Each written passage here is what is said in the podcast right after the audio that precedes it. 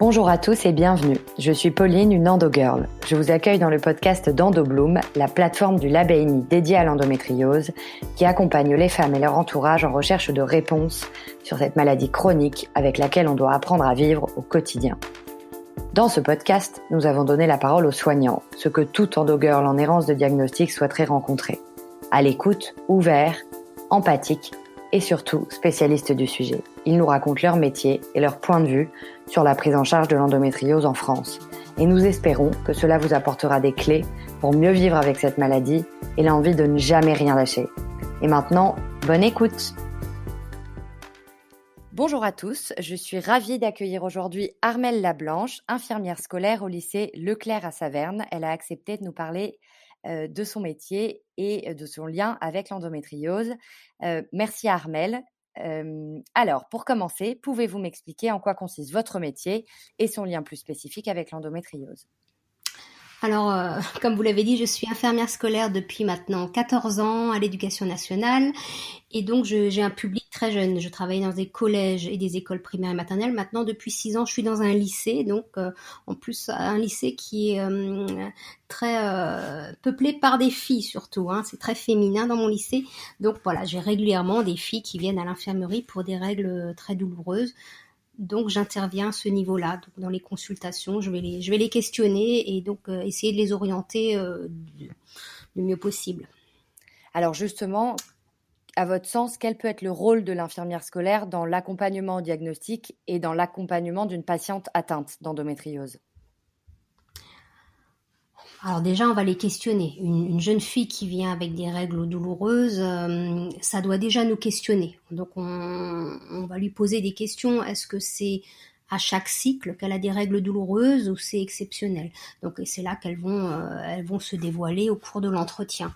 Hein, puisque je m'étais déjà beaucoup informée sur le sujet, moi-même je n'ai pas de règles douloureuses, je ne sais pas ce que ça veut dire. Et c'est vrai que normalement les règles ce n'est pas douloureux. C'est vrai que la légende dit que les règles c'est douloureux, or en vérité, ce n'est pas vrai. Mais dans, dans, le conscient des, des personnes, hein, je pense des, des, hommes et des femmes, euh, c'est normal, ça doit faire mal. Donc, c'est un sujet qu'on va taire et qu'on va laisser de côté. Donc, les jeunes filles arrivent chez moi à l'infirmerie, parfois pliées en deux. Donc je les installe, je, les questionne et c'est là que je me rends compte, bah non, elles sont dans cet état-là tous les mois. Donc je vais leur demander si elles ont déjà vu un gynécologue. La plupart du temps c'est non parce qu'elles sont encore trop jeunes. Est-ce qu'elles prennent la pilule? Souvent c'est non. Donc voilà, j'essaye de, faire un peu le tri dans ce qui a été déjà fait et c'est là que je, leur parle peut-être d'endométriose, une suspicion.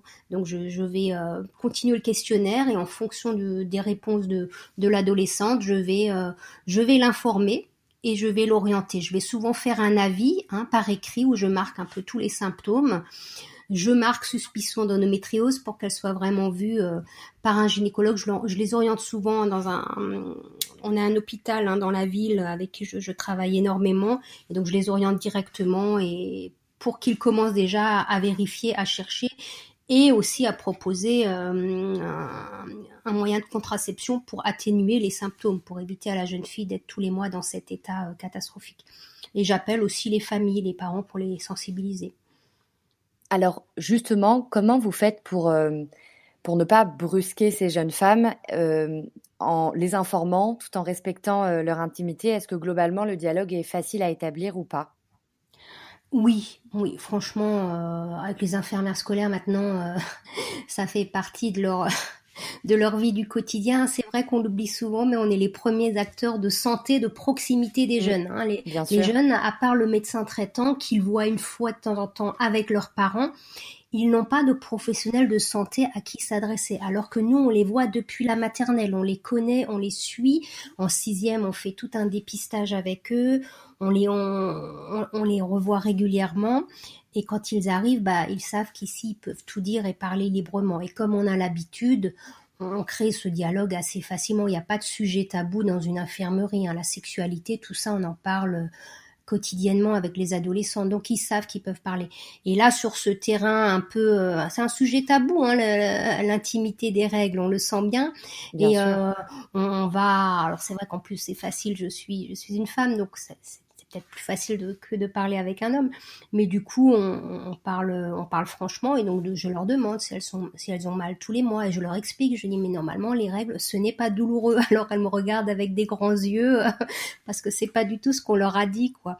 Donc euh, je leur explique euh, ce que c'est l'endométriose, les risques et le fait de diagnostiquer ça au plus vite, ça va leur permettre déjà un confort de vie, mais aussi euh, éviter que ça s'empire et aussi éviter des problèmes après de stérilité, de, problèmes de, pour avoir des enfants. Bien sûr, et c'est là que d'ailleurs votre rôle et le rôle des infirmières scolaires est clé. Euh, comment vous, vous avez été amené à connaître le sujet et à vous former à l'endométriose? Parce que euh, c'est pas forcément euh, toujours abordé et tout le monde ne connaît pas le sujet. Alors moi déjà, ça m'a beaucoup interpellé de voir des jeunes filles arriver dans des états, euh, elles étaient pliées en deux, une, réelle souffrance. Donc ça m'a interpellée puisque moi je ne connais pas ça et je me suis dit il y a quelque chose et donc on avait une formation justement sur l'endométriose et c'est là que ça m'a interpellée. Donc j'ai fait encore quelques recherches, j'ai lu des articles et du coup euh, voilà pour moi c'est maintenant clair. J'en parle facilement et dès qu'une jeune fille a des règles douloureuses, tout de suite je saute dessus et je questionne parce que je voudrais pas qu'elle passe à côté. Je, je sais que tant de jeunes filles sont passées à côté, ont vécu longtemps avec une endométriose qui n'a pas été diagnostiquée malheureusement. Et alors justement, mmh. dans les, globalement, dans les jeunes femmes euh, que vous voyez, euh, est-ce que la majorité de celles que vous voyez ont déjà eu un diagnostic posé ou pas forcément Et justement, c'est vous qui faites ce travail d'orientation?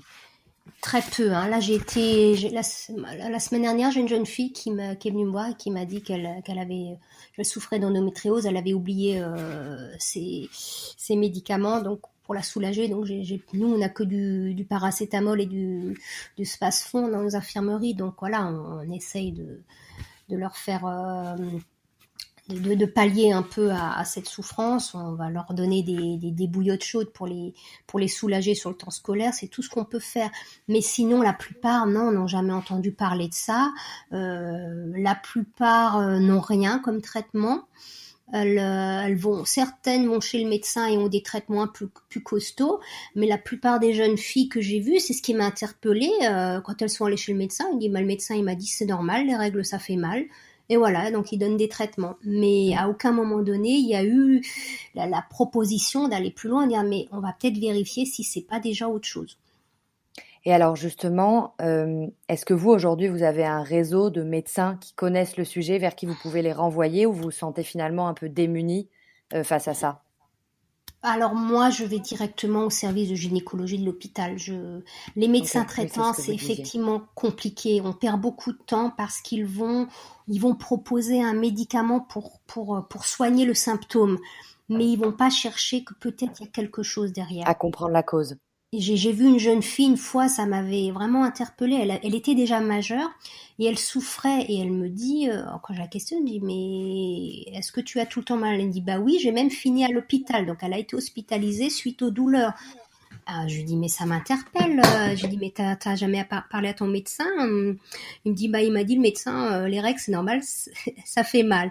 Mm. J'ai dit mais son remplaçant peut-être bah c'était un homme pareil ça fait mal. Et aux urgences bah c'était un interne homme et il m'a dit c'est normal ça fait mal.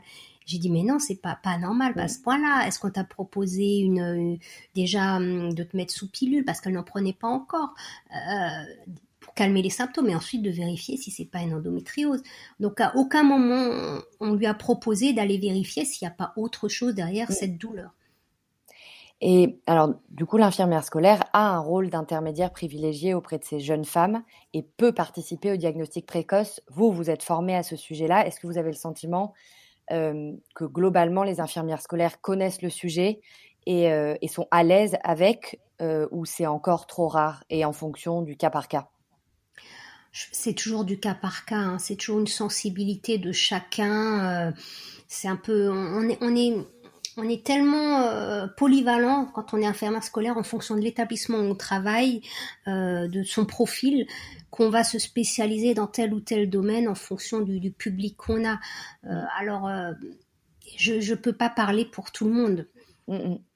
Non, mais dans ce que vous constatez dans votre entourage, vos collègues, etc., est-ce que vous avez le sentiment qu'aujourd'hui c'est un sujet dont on parle, qui est connu, ou pas forcément? On en parle plus facilement aujourd'hui, il est connu. Mais le problème, c'est qu'on ne sait pas vers qui orienter. Les médecins traitants, je pense qu'ils ne sont pas encore assez formés pour, pour aller plus loin. D'ailleurs, même les gynécologues, j'avais vu un article sur une jeune fille qui a vu 14 gynécologues avant d'avoir le diagnostic de l'endométriose. Bien sûr, bah, c'est tout le problème et, l'enjeu de cette errance de diagnostic. Voilà. Très bien. Et alors, je reviens, euh, vous racontiez que parfois vous étiez amené à appeler les parents. Comment ça se passe généralement? Et est-ce que, euh, enfin, quelle est la réaction euh, de ces parents à qui vous parlez? Alors euh, souvent, elle est plutôt bienvenue, hein, la, réaction, parce qu'ils n'y avaient pas pensé. Je me rappelle une maman euh, qui m'avait appelé en début d'année pour me remercier d'avoir d'avoir fait un avis écrit où j'avais marqué suspicion d'endométriose, règles dysménorrhées euh, régulières, enfin voilà. Et elle, elle me dit, elle m'appelle en septembre, elle me dit mais J'y avais pas pensé. Elle me dit, pourtant ma mère est infirmière. Elle me dit, mais si, si, ça pourrait être ça. Elle a sa jeune fille qui venait tous les mois, qui était pliée en deux. Et elle-même n'y avait pas pensé. Elle a dit, mais oui, c'est peut-être ça. Et du coup, euh, je l'avais orientée et elles sont allées vérifier. Donc non, en général, les parents, ils écoutent. Hein. Ils écoutent parce que euh, ils n'avaient pas la connaissance et que on est encore dans cette culture des règles, ça fait mal. Donc on cache. Hein, c'est un sujet tabou. Tous les mois, ah, la jeune fille, elle est dans son cycle, c'est normal, on va la chercher, mais on va pas chercher plus loin. Et du coup, euh, bah, j'ouvre un peu une fenêtre et dire, mais attendez, il y a peut-être ça, allez le vérifier parce que ça peut s'aggraver. Déjà, c'est inconfortable. Après, il y a des terrains glissants où il y a des parents qui sont assez euh, réticents. C'est quand on dit, euh, quand on parle de la pilule, d'un moyen de contraception pour atténuer cette souffrance. Ah bah non, je veux pas parce que j'avais déjà des quand je travaillais dans un collège pour les parents trouvaient que c'était trop tôt. J'ai dit mais c'est pas pour aller vers une sexualité, c'est justement pour que tous les mois elles soient pas dans cet état-là pendant trois jours. Donc je, Bien je, Les, je les oriente Oui, il y a encore une confusion, ce qui peut se comprendre. Voilà, voilà, voilà. Donc c'est parfois c'est un peu violent, mais voilà, moi je, moi je suis un peu l'avocate des élèves. Hein. Je, défends leurs intérêts, donc parfois je dois un peu aller, euh, je dois un peu aller défricher euh, du côté des parents et, et aller les bousculer un petit peu. Donc ça c'est c'est un défi quotidien, euh, mm. mais voilà, c'est mon boulot, c'est comme ça. Mm.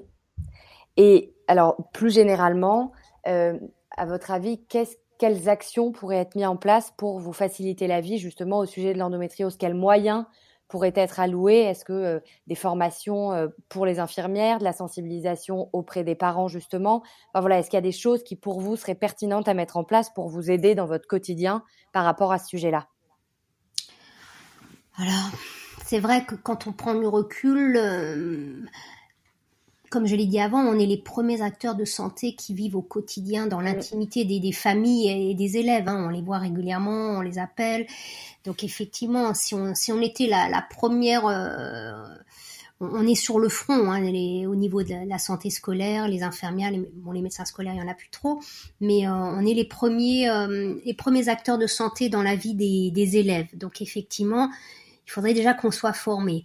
Ensuite, il faut qu'on oriente il faut qu'après le questionnement, hein, on, puisse orienter. Et je pense que aller directement vers un gynécologue. Il faudrait un réseau euh, de, de, gynécologues qui soient sensibilisés à ça, qui est les, les, les, examens pour le vérifier, hein, parce que c'est pas juste euh, une échographie euh, externe, hein, c'est vraiment il y, a, y, a, plusieurs examens à faire. Et, il faut, il faut vraiment des gynécologues qui soient eux-mêmes formés. Donc, il faudrait vraiment qu'on puisse orienter vers des personnels qui soient aussi formés.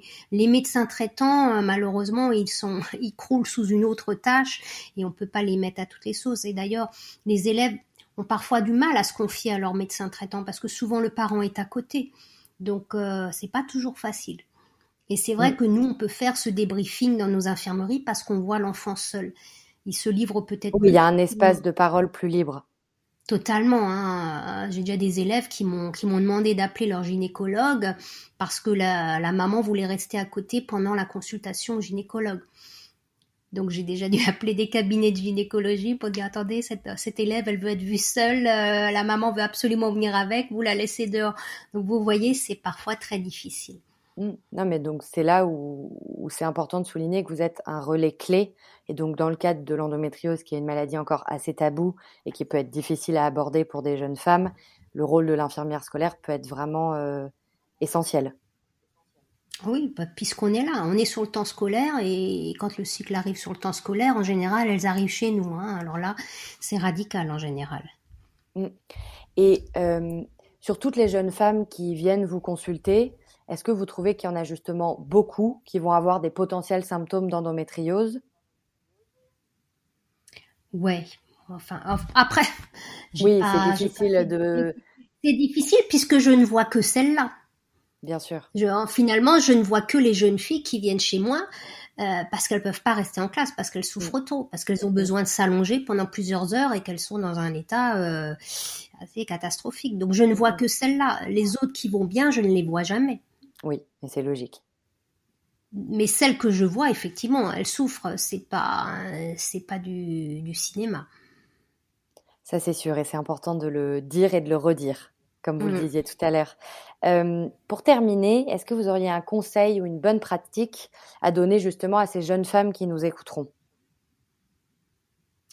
Bah, Je pense qu'il faut, il faut maintenant euh, surmonter ce sujet tabou de, bah, des règles douloureuses. Il faut oser en parler. C'est vrai qu'en France, on a une culture où on va cacher la douleur, on va pas oser l'exprimer. Et donc peut-être que en face aussi, il y a ceux qui pensent que les règles sont douloureuses, donc qui veulent pas en entendre parler, qui veulent aussi cacher ça. Donc on a on a deux deux fronts différents et je pense que les jeunes filles qui souffrent, il faut qu'elles osent le dire, qu'elles osent le dire, qu'elles osent en parler et qu'en face on soit maintenant euh, assez euh, formé pour écouter et entendre et dire non, cette douleur, elle n'est pas normale et il faut aller plus loin il y a vraiment deux cultures différentes à, faire tomber. Hein. ce sujet tabou de la douleur et cette légende euh, des règles qui sont douloureuses, euh, que c'est normal. Il y a vraiment deux, choses à faire tomber. Et si les gens, si les jeunes filles arrivent à, enfin entendre ça, que les règles c'est pas douloureux, c'est pas normal, et que quand c'est douloureux, on en parle, bah ça va peut-être changer les choses. Bien sûr, et ça se joue dès l'adolescence. Bah c'est là que ça commence, oui. Mm. Parce qu'en plus, ça finalement, ça a déjà un impact euh, important sur leur vie quotidienne. Totalement. Je me rappelle une jeune collégienne qui était euh, très investie au niveau sportif et qui tous les mois, pendant deux trois jours, elle était, euh, elle pouvait rien faire. Et c'est justement à cette jeune fille que j'avais proposé euh, peut-être une contraception pour atténuer les symptômes. Les parents voulaient pas trop. J'ai dit mais regardez, votre fille, elle aimerait avoir une vie normale et là, tous les mois, pendant deux trois jours, bah sa vie, elle est arrêtée. Elle ne peut rien faire. Parfois même pas venir à l'école. Et donc ça l'impactait déjà dans sa vie. Et puis quand on est jeune, on n'a pas envie de montrer euh, qu'on est dans son cycle, quoi. Je veux dire, on devrait pouvoir vivre son cycle et, ne pas le faire savoir. C'est très pudique finalement de, de bah, tous les mois, bah oui, euh, ma fille ou bien oui, ma copine, elle est allongée pendant deux jours parce qu'elle est dans son cycle. C'est pas c'est pas agréable. Mmh, mmh. Et justement, globalement, vous trouvez que les jeunes femmes à qui vous parlez de l'endométriose, comment elles reçoivent le sujet? Est-ce que c'est bien pris? Est-ce qu'elles l'acceptent? Est-ce qu'elles sont plutôt proactives ou est-ce que c'est très difficile à recevoir comme information? Bah, elles sont attentives parce que je leur explique que c'est peut-être le début, que si on fait rien, ça peut s'empirer, ça peut s'aggraver et que de toute façon, elles vont continuer à souffrir et de plus en plus. Donc, comme elles souffrent déjà et qu'elles savent déjà ce que c'est, je peux vous dire que les oreilles, elles sont, elles sont dressées, hein, parce que la souffrance, elles le vivent déjà. Et quand je leur dis que ça va, ça va se compliquer, ça va devenir de pire en pire, et plus juste deux trois jours par mois, mais que ça va être plus souvent euh, et une grosse partie de leur temps, eh ben ça, c'est l'élément déclencheur. Euh, je peux vous dire que là, elles sont accrochées au sujet. Et donc, je leur explique. J'avais justement euh, découpé un article qui était très bien fait, où on voyait, euh, où on lisait sur tous les organes sur lesquels l'endométriose va se disséminer sur les tissus. Et du coup, bah, elles étaient bah, vraiment estomaquées devant l'information. Et du coup, oui, elles avaient envie de savoir. Et, et euh, c'était très facile pour moi de les orienter, de dire bah allez vérifier l'info parce que euh, voilà voilà le risque et de toute façon surtout la souffrance. Je crois que la souffrance c'est l'élément qui va le plus les accrocher. Le fait qu'elles soient qu'elles deviennent stériles, enfin qu'elles aient des problèmes de de, de, pour oui, avoir des enfants, des problèmes de fertilité, euh, ouais, c'est moins actuel voilà, pour elles. On va dire oui, voilà, ça ne oui, ça les elles réalisent moins en tout cas totalement, c'est tellement loin pour eux euh, le fait d'avoir des enfants que. mais alors la douleur, puisqu'elles le vivent déjà, euh, qu'on leur dit que ça va être de pire en pire et, plus souvent. La douleur quotidienne, c'est très dur en plus c'est déjà voilà effectivement c'est très moi j'ai une jeune une collègue qui a presque mon âge qui a dû se faire opérer qui a des interventions mais elle a dit c'est c'est un calvaire hein, ce qu'elle mm, dit c'est un calvaire. Et donc, et ce sera le mot de la fin, c'est souligner à quel point la, la sensibilisation est expliquée. Le message passe en fait quand on l'explique et quand on fait preuve de pédagogie. Totalement, totalement. Les, jeunes aujourd'hui, ils ont envie d'être acteurs de leur santé. Hein, il suffit de leur parler.